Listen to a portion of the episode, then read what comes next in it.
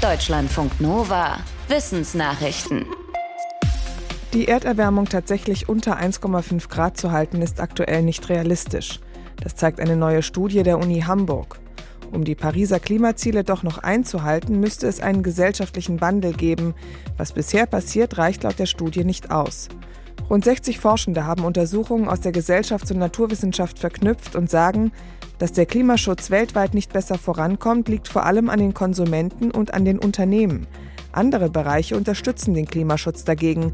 Die UNO-Klimapolitik, Gesetzgebung, Klimaproteste und auch, dass nicht mehr so viel Geld in fossile Wirtschaft gesteckt wird. All das reicht aber nicht, um die Erderwärmung auf 1,5 Grad zu begrenzen. Wenn das Ziel nicht erreicht wird, dann müssten laut den Forschenden alle Bereiche sofort beginnen, sich besser an die Folgen der Klimaerwärmung anzupassen. Oft ist die Studienzeit auch Partyzeit, verbunden mit viel Alkohol. Forschende haben sich das Trinkverhalten von Menschen am College in den USA genauer angesehen. Dort gibt es laut dem Team immer wieder Versuchungen, Alkohol zu trinken, mal bei einer Party mit Freunden, mal weil eine Prüfung vorbei ist. Die Autoren wollten wissen, welche jungen Erwachsenen eher viel tranken und sie fanden heraus, wer gut einschätzen kann, was für ihn oder sie der Sinn des Lebens ist, der trank seltener zu viel. Das Team befragte 54 Studierende einen Monat lang jeden Tag morgens und abends, wie viel Lust sie hatten zu trinken und worin sie gerade ihren Lebenssinn sahen. Außerdem machten sie Gehirnscans, während die Testpersonen Werbung von alkoholischen Getränken sahen. Dabei zeigte sich ein Zusammenhang zwischen dem Sinn des Lebens und dem Verlangen nach Alkohol.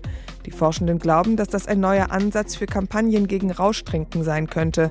Man könnte Studierenden helfen, ihren Lebenssinn und die eigenen Werte zu entdecken und sich darauf zu konzentrieren.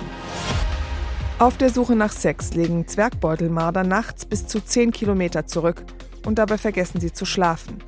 Forschende aus Australien haben herausgefunden, dass dieses Verlangen nach Sex sie wohl umbringt, denn die kleinen Beuteltiere paaren sich in nur einer Brutzeit praktisch zu Tode.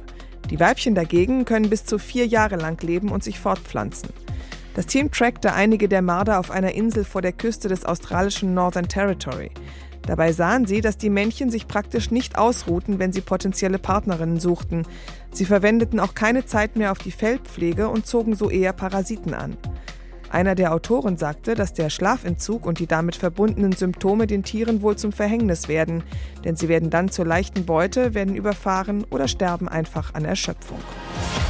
Warum haben einige Säugetiere ein kurzes Leben, andere ein richtig langes? Eine Hausmaus zum Beispiel wird nur zwei Jahre alt, bestimmte Wale hingegen können es auf 200 Jahre bringen. Und wir Menschen liegen etwa in der Mitte.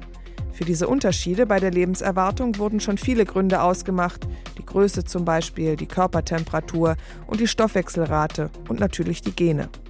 Es gibt aber noch einen Faktor, der bei Säugetieren offenbar für ein langes Leben sorgt. Soziale Tiere leben länger. Das zeigt eine australisch-chinesische Studie. Die Forschenden haben dafür fast 1000 Tierarten miteinander verglichen und gesehen, dass das Soziale wichtiger sein könnte als die Größe. Denn Mäuse leben als Einzelgänger recht kurz. Fledermäuse, die ja ähnlich klein sind, leben dagegen viel länger, bis zu 30 Jahre lang. Womöglich, weil sie in Gruppen leben und das erhöht wohl die Überlebenschancen. Das letzte Mal war er vor 50.000 Jahren am Himmel zu sehen. Ein Komet, der grünlich aussieht. Zuletzt sahen ihn also unsere Vorfahren in der Steinzeit. Gerade ist der grüne Komet der Erde wieder besonders nahe. Das heißt, er ist rund 42 Millionen Kilometer von uns entfernt. Das ist etwa ein Drittel der Entfernung der Erde zur Sonne. Wer Glück hat, kann den Kometen mit einem Fernglas oder auch mit dem bloßen Auge in der Nähe des Polarsterns sehen. Allerdings nur, wenn der Mond nicht zu hell ist und keine Wolken die Sicht stören. Ab Mitte des Monats entfernt er sich dann wieder von uns. Der Komet ist rund einen Kilometer groß und erst seit letztem Jahr bekannt. Seine grüne Farbe bekommt er wahrscheinlich durch ein Kohlenstoffmolekül, das durch das UV-Licht der Sonne grün leuchtet. Es klingt ein bisschen, als wolle man den Geist wieder in die Flasche bekommen.